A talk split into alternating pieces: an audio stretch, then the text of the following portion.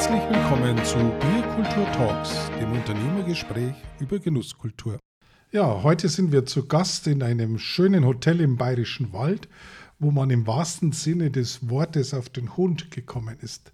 Und was es damit auf sich hat, erzählen mir jetzt Karin und Christian Koch. Also, lieber Christian, äh, liebe Karin, Ladies First eigentlich. Äh, ich bin hier in diesem wunderschönen Hotel zu Gast. Äh, Europas besten Hundehotel im Bayerischen Wald auf über 1000 Meter Höhe. Äh, wenn man vor die Tür tritt, hat man das volle Panorama hier dieser schönen Landschaft vor Augen. Und im Hintergrund, glaube ich, gibt es auch Skilifte im Winter. Und ihr habt euch spezialisiert auf Familien oder Menschen mit Hund, die reisen wollen, aber hier das Beste für sich selbst und für ihre Vierbeiner suchen. Aber jetzt würde ich mal so anfangen, wie muss man sich denn euer Hotel so vorstellen als Hund?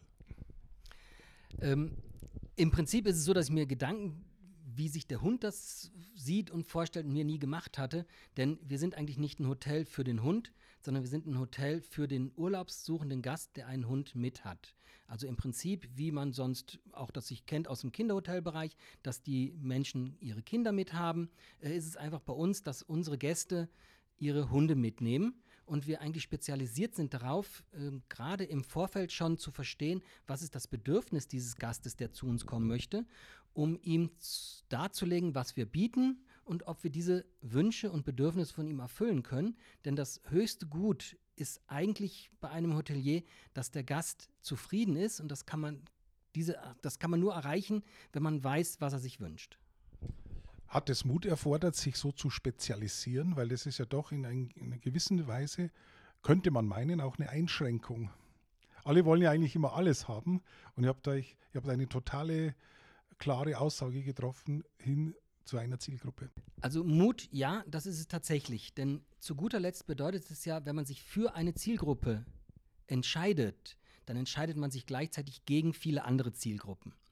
Ähm, die Leute, die keine Hunde mögen, sind bei uns schlicht und ergreifend falsch. Und zwar nicht, weil das nicht nette Menschen sein können, sondern einfach, weil sie ein anderes Bedürfnis haben und dieses Bedürfnis erkannt werden muss und befriedigt werden muss. Und unser Gästeklientel, und das hat sich mit den Jahren eigentlich dann dahin entwickelt, wir haben festgestellt, solange wir das nicht so spitz, nenne ich es, auf eine Zielgruppe ausgerichtet haben, haben wir eben die Bedürfnisse der Menschen nicht so gut abdecken können, dass sie zufrieden sind. Denn dass wir Europas bestes Hundehotel geworden sind, liegt nicht daran, dass wir goldene Löffel hätten oder dass wir das tollste und geilste Hotel der Welt haben, sondern dass wir es eigentlich verstanden haben, mit der Zeit dem Gast klarzulegen, wer wir sind, was wir können und vor allem auch, was wir nicht können, sodass sich die Gäste auch bewusst gegen uns entscheiden können. Und wenn wir bei Anfragen dieses Gefühl haben, dass es vielleicht nicht unser Gast ist, dann kennen wir genügend andere spezialisierte Häuser, ob mit oder ohne Hund, um ihnen dann eine gute Alternative anbieten zu können. Denn zum Schluss habe ich auch als Hotelier nichts davon, wenn ein Gast bei mir war, der zwar Geld dagelassen hat, aber der nicht zufrieden ist, weil damit habe ich meine Aufgabe nicht erfüllt. Jetzt ist es ja so, äh, man kann ja eigentlich durchaus von einer echten Marke sprechen, die ihr seid, ja, die klare Grenzen hat, die klare Vorstellungsbilder bei den Menschen äh, erzeugt. Was wünschen sich denn die Gäste so am meisten, die zu euch kommen? Was ist deren so innerster Wunsch? Das Komische ist, wenn man Leute fragen würde, was ihr Wunsch ist, dann werden sie eher sagen, was was ihnen fehlt, was sie noch wollen. Ähm, das sind aber ja eigentlich nicht, nicht die Wünsche, die sie von Haus aus haben. Also weswegen wir uns eigentlich auch von anderen Hundehotels abheben, ist, dass wir einen Urlaub bieten können, wo der Hund nicht auffällt.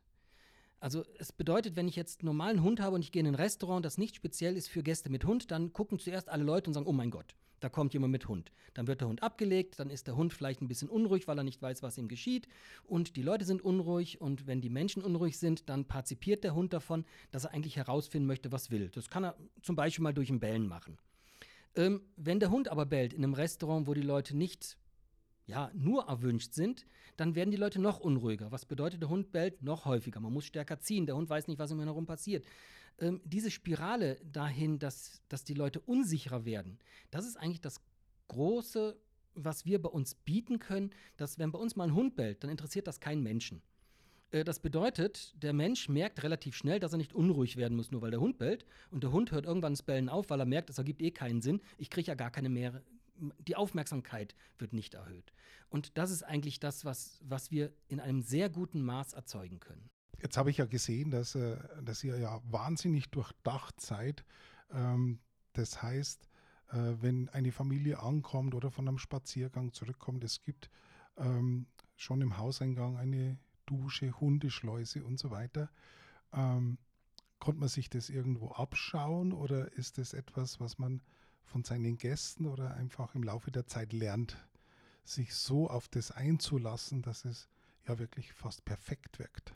Also den größten Teil lernen wir tatsächlich von unseren Gästen, weil wir uns auch bemühen, die Informationen, die uns der Gast gibt, auch wenn sie uns vielleicht nicht immer gepasst haben, ähm, zu verstehen, ob wir das vom Marketing her ändern müssen, dass wir einfach bestimmte Bedürfnisse von Haus aus zeigen, dass wir die nicht erfüllen können.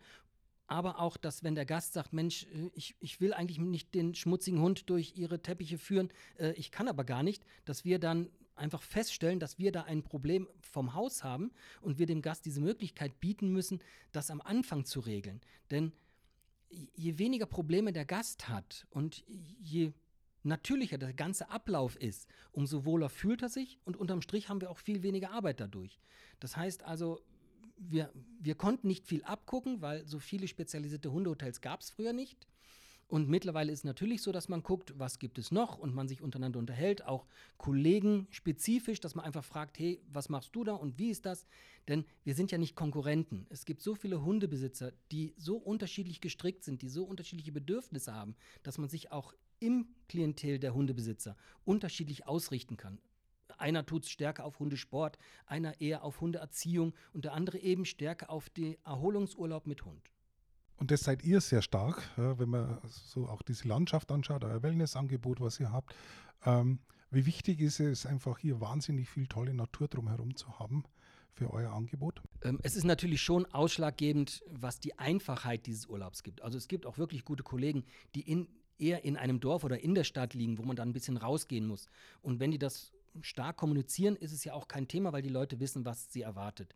Aber bei uns ist es tatsächlich so, ähm, man geht aus dem Haus raus und ist direkt in der Natur. Wir sind ein kleiner Ort, wir sind da genau an der Ortsrandlage. Hinter unserem Haus beginnen sofort die ganzen Wanderwege. Die Auslaufwiesen sind da, der eingezäunte Auslaufplatz mit Hundebadeteich. Äh, das ist direkt in die Natur hinein. Und wenn man dran vorbeigeht, ist man direkt auf den Wanderwegen oder im Wald oder auf den Wiesen. Ja, in der Tat, eure Lage, eure Aussicht, das ist echt äh, Oscar-verdächtig. Und weil wir gerade bei Oscar sind, ihr habt äh, zweimal hintereinander jetzt die Doggy-Auszeichnung gewonnen und zwar sozusagen im High-End-Bereich mit äh, höchster Punktzahl äh, in Europa und das ist ziemlich einzigartig. Äh, was muss man denn alles erfüllen, um diese Auszeichnung zu bekommen? Natürlich wird gerade bei der Doggy-Auszeichnung sehr viel Wert darauf gelegt, was bietet man speziell für den Hund an. Also Hundebetten, äh, aber auch eine Hundetrainerin, ähm, außen die Anlagen, die man hat, eingezäunt oder nicht eingezäunt, eine Hundedusche, ähm, zum Beispiel Fellbürsten, die man verleihen kann, falls der Gast was vergessen hat oder das so auch nicht nutzt. Also es ist wie bei jeder Kategorisierung natürlich ein Katalog, da stehen Punkte drin. Äh, wenn man die erfüllt, kriegt man dafür zusätzliche Pluspunkte. Und ab einer bestimmten Menge an Pluspunkten hat man eben dann den höchsten Rang, den man erreichen kann. Ähm, von daher ist es eine reine, ja, eine reine Angebotsklassifizierung was dann diese Doggy-Auszeichnung erzeugt. Was noch dazu kommt, ist natürlich dann Bewertungskategorien und die gehen dann schon wieder stärker nicht in die Menge der Angebote, sondern dahingehend, was, was bietet man dem Gast an sich und wie zufrieden ist er mit dem, was man ihm bietet. Und das ist eben nicht nur daraus ausgerechnet, wie toll ist das Hotel, sondern wie ehrlich gehe ich mit dem Gast in der Werbung um? Kann der Gast sich, bevor er bucht, schon erkennen, was wir sind um zu sagen, ja, das ist das, was ich will. Und wenn er dann vor Ort ist, dann kriegt er das auch geboten, beziehungsweise diese Erwartungshaltung wird dann auch übertroffen. Jetzt spüre ich ja bei euch eine ganz große Klarheit, also auch strategisch. Ähm, gibt es Hunde, die ihr nicht aufnehmen könnt? Oder ist oder wird man im Haus Waldeck jedem Hund her, um es mal so zu sagen? Also grundsätzlich gibt es keinen Hund, den man ausschließt. Also äh, ob das jetzt ein kleiner Hund ist, äh, ob das ein großer Hund ist, ob es Sporthunde sind, was man dem Schäferhund ja relativ stark nachsagt, oder diese sogenannten Kampfhunde, Rottweiler zum Beispiel, die übrigens sehr, sehr liebe Familien Hunde sind, die eine sehr hohe Hemmschwelle haben, überhaupt zu reagieren, aber eben teilweise von einem Klientel von Menschen genutzt wird, weil sie eben so aussehen, wie sie aussehen. Ähm, es ist aber so, dass wir natürlich den Leuten klar machen müssen, wenn ich einen Sporthund als Schäferhund mitnehme, dann habe ich keinen Unterordnungsplatz. Und wenn ich das trotzdem probiere, das Verbellen zu üben, dann kann es auch sein, dass so etwas in einem Hundehotel komisch aufgefasst wird, weil sehr viele Familienhundebesitzer nicht wissen, was das überhaupt ist und warum der Hund jetzt bellt und warum er die Zähne fletscht. Dass er eigentlich diese Aufgabe bekommen hat von seinem Herrchen, so zu reagieren und vor allem ja in dem Hundesport nicht das Aggressivsein gelehrt wird, sondern im Prinzip eine Aufgabe zu erfüllen und bei Abruf damit auch sofort aufzuhören. Aber äh, wenn ich jetzt als Gast mit einem Hundesporttier bei uns bin, ähm, dann mag es sein, dass, dass er eben trotzdem auffällt. Und da tun wir häufig auch probieren zu kommunizieren, dass es einfach Kollegen von uns gibt, die dieses Segment viel, viel besser abdecken können und die Leute ihren Spaß dabei haben, ohne von irgendjemand schief angesehen zu werden. Jetzt braucht es ja für so ein Top-Hundi-Hotel, wie ihr es führt, ja auch ein gewisses äh, Fachwissen. Habt ihr selbst einen Hund oder woher kommt euer Wissen über die Tiere und über ihr Verhalten? Also es ist so, dass meine Schwiegereltern und auch meine Eltern jeweils selbst Hunde hatten Seitdem wir uns aber so spezialisiert haben auf Urlaubsgäste mit Hund, beziehungsweise eigentlich seitdem wir selbstständig sind, haben wir kein großes Haustier mehr selbst gehabt, weil ein Hund ja nicht dazu da ist, als Prestige zu gelten und man zu sagen, hey, ich habe einen Hund, schau mal, sondern eigentlich ist ein Hund ein Familienmitglied, das Zeit und ähm, Aufmerksamkeit benötigt. Und da wir aus dem Bereich kommen, wo wir eigentlich sieben Tage ansprechbar sind, wäre man eigentlich diesem, diesem Tier nicht gerecht geworden dass man eine gewisse Menge an Verständnis dafür entwickelt. Das hat damit zu tun, dass man natürlich hört, was will der Gast und äh, wenn etwas nicht funktioniert, dass man sich dann auch einliest oder wir haben eine sehr fähige Hundetrainerin, die einem dann auch Tipps gibt, warum reagiert der Hund gerade so, wie er reagiert und wie kann man eigentlich gegensteuern, ohne den Hund jetzt zu bestrafen. Denn wenn ein Hund nicht das macht, was Herrchen und Frauchen wollen, liegt es ja meistens nicht daran, dass der Hund das nicht will, sondern dass der Hund gar nicht versteht, was von ihm erwartet wird und damit eine Fehlreaktion an den Tag legt äh, und der Mensch dann vielleicht auch wieder nicht weiß, warum das passiert und damit so eine Verständnislosigkeitsspirale entsteht, äh, die keinem gut tut. Und das entwickelt man einfach mit der Zeit, da mehr Verständnis für den Mensch und für den Hund zu haben und dann auch dementsprechend reagieren zu können. Jetzt kommt ihr ja beide aus der Hotellerie und Gastronomie und habt traditionell ja hier lange Arbeitszeiten. Man spricht ja nicht umsonst von 24-7 oder 7-24. Ähm, es ist ja schon eine glückliche Fügung, dass da zwei sich kennenlernen, die im selben Beruf arbeiten und damit auch irgendwie sich ja im Idealfall exzellent ergänzen. Wie kam es denn dazu? Ähm, kennengelernt habe ich meine Frau, weil ich mich mit 19 Jahren mit meinem Bruder zusammen selbstständig gemacht habe mit einem Hotel und äh, wir Servicekräfte suchten und dann die Freundin von meiner jetzigen Frau damals gesagt hat, ähm, ich wüsste noch jemanden, die hat zwar Koch gelernt, aber die will eigentlich nicht mehr kochen, was für den Beruf des Service sowieso sehr, sehr gut ist, wenn man, man hat sehr viele Überschneidungen mit der Küche und wenn die Person dann auch weiß, wovon sie redet im Service, ist das sowieso sehr, sehr gut. Und da ich unbeweibt war und ich meine Frau von Anfang an sehr attraktiv empfunden habe, ähm, hat sich das ja komischerweise dann so ergeben. Jetzt tippe ich mal darauf, liebe Karin, dass du den ersten Schritt getan hast oder täusche ich mich da? Ja, ich sage den ersten Schritt. Ja, ich habe unten angefangen. Ich glaube, wir waren uns von Anfang an relativ schnell sympathisch. Das ging also relativ schnell und wir haben dann festgestellt, dass wir irgendwo auf einer gleichen Wellenlänge sind und haben gesagt, okay, es könnte funktionieren. Und deswegen haben wir dann diesen Weg gewagt und den haben wir bis jetzt durchgezogen. Ihr seid ja so ein typischer Familienbetrieb mit fast äh, zwei schon erwachsenen Kindern und ich glaube mit über 30 Mitarbeitern. Wie klappt denn das so im Alltag, wenn man praktisch ja ständig zusammen ist? Und da habt ihr ja schon einiges an Erfahrung drin. Ihr seid ja schon lange zusammen im Betrieb. Also in diesem langen Zeitraum, den wir jetzt zusammen sind, äh, im Prinzip mehr oder weniger mein gesamtes Erwachsenenleben, ähm, ist es nicht immer gleich gewesen. Also am Anfang war es einfach so, dass wir, wir haben sehr viel gleiche Erlebnisse gehabt. Wenn ich in der Küche gearbeitet habe und meine Frau im Service, dann, dann konnten wir uns abends ja nicht noch zusätzlich unterhalten, was hast du erlebt und was habe ich erlebt, sondern diese Gespräche brauchten nicht stattfinden, weil wir relativ gleich den Tagesablauf erlebt haben, sondern man hat sich, man war abends eigentlich auch relativ erschöpft und man ist dann eigentlich ins Bett gegangen und hat am nächsten Tag wieder angefangen zu arbeiten. Ähm, ich glaube, man kann sich das auch nicht so vorstellen, wie das in einer, in Anführungsstrichen gesagt, normalen Familie ist. Also die eine Person ist zu Hause, die andere ist acht Stunden weg, vielleicht noch eine Stunde hin, Stunde zurück. Das heißt, man kommt zu Hause und lässt den Tag Revue passieren. Sondern bei uns war es eigentlich so, wenn der Tag schlecht gelaufen ist, dann lief er meistens für uns beide schlecht.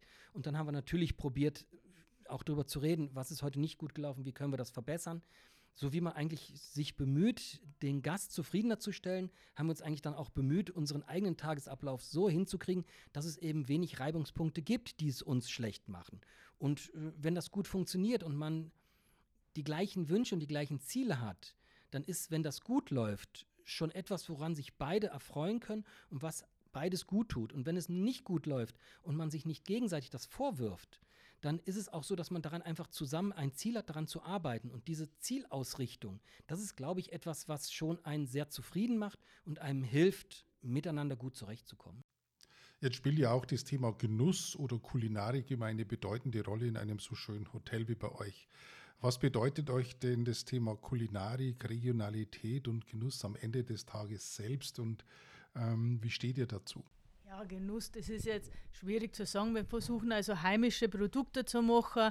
Jetzt haben wir natürlich auch einen Koch mit drin, der jetzt 30 Jahre in Italien war, der jetzt wieder zurückgekommen ist in seine Heimat und das hier umzusetzen.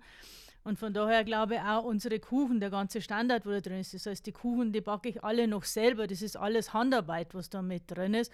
Und ich glaube, das, das Ganze drumherum ist für uns einfach der Genuss. Jetzt ist ja das Thema Regionalität fast schon so ein Modebegriff geworden. Und wenn man schaut, da ist oft dann schon eine Lücke zwischen Wunsch und Wirklichkeit. Was glaubt ihr, wird das Thema insgesamt überschätzt? Also überschätzt wird das Thema bestimmt nicht, weil Regionalität etwas mit Nachhaltigkeit zu tun hat. Und das ist etwas, was schlicht und ergreifend die Zukunft prägen wird. Ähm, Nachhaltigkeit bedeutet, je besser ich oder je weniger zusätzliche Intention ich in ein Produkt stecken musste, damit wir es verarbeiten können, umso nachhaltiger ist das eigentlich. Jetzt leben wir aber in einer Region, die jetzt keine große Landwirtschaft hat, weil dafür liegen wir einfach zu hoch. Ähm, das wäre eigentlich eher 80, 100 Kilometer von uns entfernt in den Tiefebenen, wo dieses ein, ein ganz natürlicher Vorgang ist, dass da die Lebensmittel vor der Haustür produziert werden.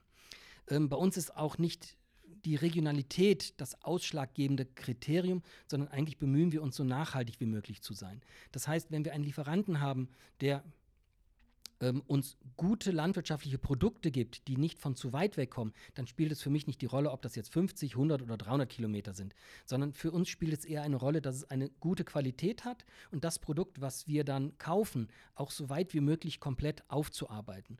Oder dass, gut, wir haben relativ viel Wild, also wenn man dann mal ein Reh vom Jäger nimmt, dass man nicht sagt, ich nehme jetzt nur die Lende her und vielleicht noch ein schönes Keulenstück, sondern ähm, wir tun die das, was beim Herrichten des Rehs, die kleinen Teile, die werden dann eben durch einen Fleischwolf gelassen und dann macht man ein Wildpflanzerl draus.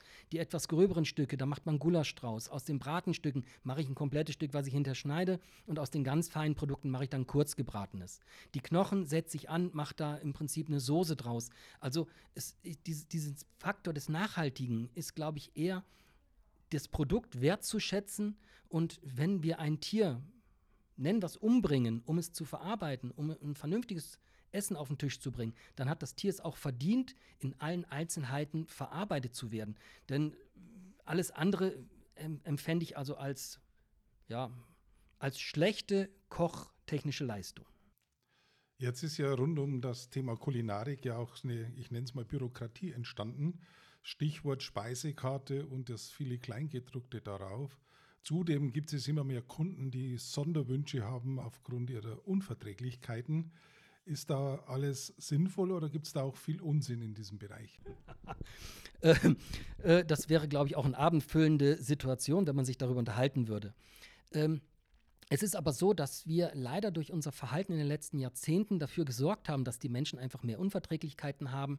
Und es das bedeutet, dass ja nicht der Gast schuld ist, dass er etwas nicht verträgt, sondern wir einfach schauen müssen, dass wir uns an dieses Bedürfnis auch anpassen. Es heißt aber auch, dass wir auch da nicht jeden Gast nehmen können. Wenn jemand äh, wirklich sehr starke Allergien hat, dann sind wir, glaube ich, wiederum nicht der richtige Betrieb, um das zu regeln. Und das ist unabhängig davon, ob ich jetzt äh, eine Allergenliste habe, wo auch dann detailliert drinsteht, was wir machen oder nicht, sondern es bedeutet einfach, dass, dass wir für unseren Bereich diese Kreativität in diesen speziellen Bereichen nicht so stark ausleben können, wie wir es wollen. Äh, deswegen, wir können auch auf Glutenunverträglichkeit eingehen. Äh, Laktoseunverträglichkeit ist mittlerweile sowieso unser täglich Brot. Aber jede Form der Allergieunverträglichkeit abzudecken, funktioniert bei uns nicht. Und ich finde auch, also vegetarisch ist, wir essen viel zu viel Fleisch, wir verbrauchen viel zu viel Fleisch. Das ist auch für uns als Allesesser gar nicht nötig, so viel Fleisch zu haben. Und wir bieten auch gute Produkte im vegetarischen Bereich an. Und das wird auch immer mehr, weil einfach der Bedarf für vegetarische Produkte immer höher wird. Für uns ist es aber so, dass wir die vegane Schiene nicht angehen, weil für mich Veganismus eigentlich nicht das ist, dass ich jetzt ja kein Fleisch verzehre oder keine tierischen Produkte, denn das kann ich mit dem Vegetarischen ja durchaus auch erreichen. Für mich ist vegan eigentlich so, dass ich probiere, ein, ein Produkt zu ersetzen durch etwas was es nicht ist. Also ich, ich empfinde, eine vegane Wurst ist für mich gar nicht möglich, weil wenn ich eine vegane Wurst erzeuge, dann probiere ich ein Ersatzprodukt zu erzeugen und dazu brauche ich im Prinzip einen hohen Aufwand an Maschinen und an Zusätzen, damit hinter die Konsistenz nicht unterschiedlich ist. Und das setzt für mich diesen Nachhaltigkeitsgedanken ad absurdum, wenn ich doch im Prinzip wenn ich Fleisch möchte, esse ich Fleisch. Wenn ich kein Fleisch möchte, dann esse ich Gemüse. Oder tue auch Kombinationen daraus. Das kann auch mit Teig sein oder sonstigen Dingen. Aber äh, ich, ich, muss nicht ein Produkt ersetzen, nur damit ich hinterher etwas Ähnliches auf dem Tisch habe, das so aussieht. Dann, dann das hat mit, für mich mit Nachhaltigkeit nichts zu tun. Und da sehe ich noch ein großes Problem im Veganismus von Menschen, die sich eigentlich mit dieser Thema nicht auseinandersetzen, sondern sagen, ich will kein Fleisch essen, also kaufe ich mir eine vegane Wurst. Und damit tue ich, glaube ich, keinem was Gutes. Jetzt gibt es ja jenseits von vegan und vegetarisch ein ganz typisches Produkt in Niederbayern, nämlich das Bier. Und äh, dieses Bier hat ja eine ganz starke Historie und äh, aus dieser Historie heraus auch ist jetzt eine Bierkulturregion entstanden, wo ihr auch Mitglied seid, neben 25 anderen Spitzenbetrieben und acht Brauereien. Was hat euch denn bewogen, da dazu zu gehen und was sind da eure Erwartungen für die Zukunft? Ähm, wir haben ja tatsächlich von Anfang an in der Entwicklung der Bierkulturregion gleich nach dem Herrn Bernhard Zitter, ähm, als er gesagt hat, wir brauchen da was, waren wir immer Feuer und Flamme dafür, weil du hast vorhin von Genuss gesprochen und äh, genießen hat nichts damit zu tun, was etwas kostet, sondern genießen hat etwas damit zu tun, was ist, ein, was ist für ein Produkt. Und die acht Brauereien, die bei uns zusammengekommen sind, mit den Hoteliers und anderen Bereichen, die zusammengekommen sind, ähm, haben eigentlich sehr schnell verstanden, dass es darum geht, etwas Hochwertiges zu erzeugen in einer so nachhaltig wie möglichen Art, in einer Kombination, dass auch alle davon leben können. Denn gerade in der Lebensmittelproduktion haben wir das Problem, dass es häufig der ausschlaggebende Faktor der Preis ist. Also die Leute wollen, dass nachhaltige Produkte auf dem Markt sind, äh, scheuen aber die Konkurrenz preislich mit den eben nicht nachhaltig erzeugten Produkten. Und das war von Anfang an unser Ziel, den Menschen begreiflich zu machen, dass, dass gute Dinge nicht über Preise definiert werden, sondern wenn ich mir es nur selten leisten kann, dann, dann kann ich es mir ja trotzdem mal leisten und mir etwas Gutes gönnen. Und wenn ich es jeden Tag haben möchte, verliert es auch an, an Wichtigkeit. Und das war für mich eigentlich von Anfang an der ausschlaggebende Faktor, warum ich gesagt habe, ein, ein Zusammenschluss für nachhaltige Lebensmittel, für nachhaltige Produkte und hier ganz speziell für das Bier war für mich immer wichtig, weil es, es gibt so tolle Möglichkeiten und acht kleine Brauereien erzeugen vielleicht die Menge, die Deutschland äh, biertechnisch rettet, aber sie erzeugen Kleinode darin, äh, die es sonst nicht gäbe. Und wenn man das nicht unterstützt und das nicht erhält, verlieren wir sehr, sehr viel an Geschmack, aber auch an Kultur. Jetzt ist ja euer Verhalten und Handeln sehr wertschätzend und äh, sehr von Achtsamkeit geprägt. Und gleichzeitig hat man immer das Gefühl, ihr habt einen unheimlichen Fokus auf die Zukunft, was denn kommen könnte. Habt ihr denn konkrete Pläne, was euer Hotel und eure Weiterentwicklung betrifft und was kommt vielleicht als nächstes auf eure Gäste demnächst zu? Ähm, das ist immer sehr schwierig zu sagen, was in der Zukunft kommt, aber es ist tatsächlich so, dass wir natürlich auch probieren, die Angebote für unsere Gäste zu erweitern. Wir wollen eigentlich die Hotelgröße etwas erhöhen, damit wir auch hinterher mehr Geld verdienen, um unser Personal besser zahlen zu können. Denn unser Personal hat es verdient, mehr Geld verdienen zu können. Und das geht aber nur, wenn der Gast hinterher mehr Geld zahlt. Und äh, wir wollen weiterhin hinterher zufriedene Gäste haben. Das bedeutet also, dass sie immer noch wissen, wofür zahle ich etwas, was ist die Leistung, die ich kriege und ich empfinde als Gast die Leistung, also die Leistung höher als den Wert, den ich dafür gezahlt habe. Und der nächste Schritt äh, wird so sein, dass wir aber auch die Bausubstanz nachhaltig erzeugen.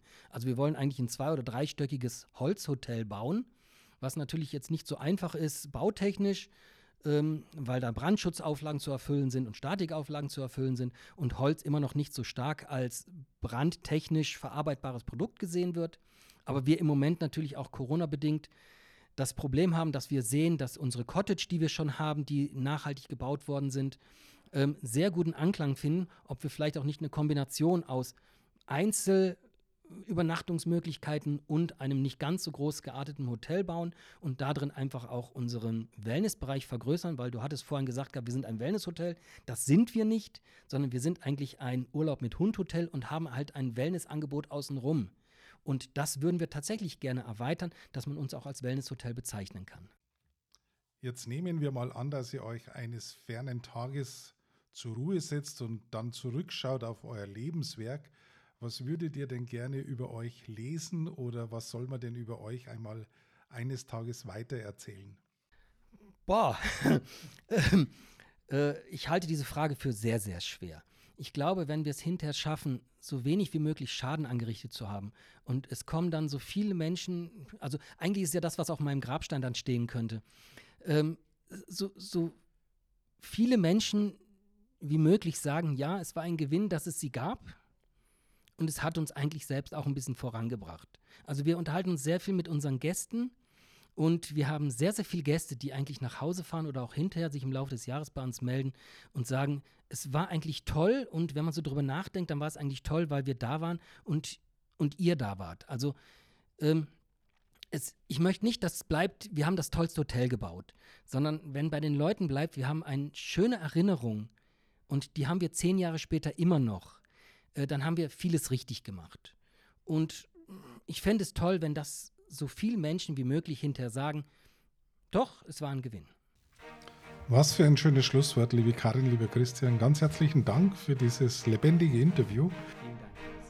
Ich wünsche euch alles Gute für die Zukunft und wenn ich ein Hund wäre, würde ich sagen, was für ein Hundeleben hier. Das war's für heute wieder, liebe Hörer, und ich freue mich, wenn Sie wieder dabei sind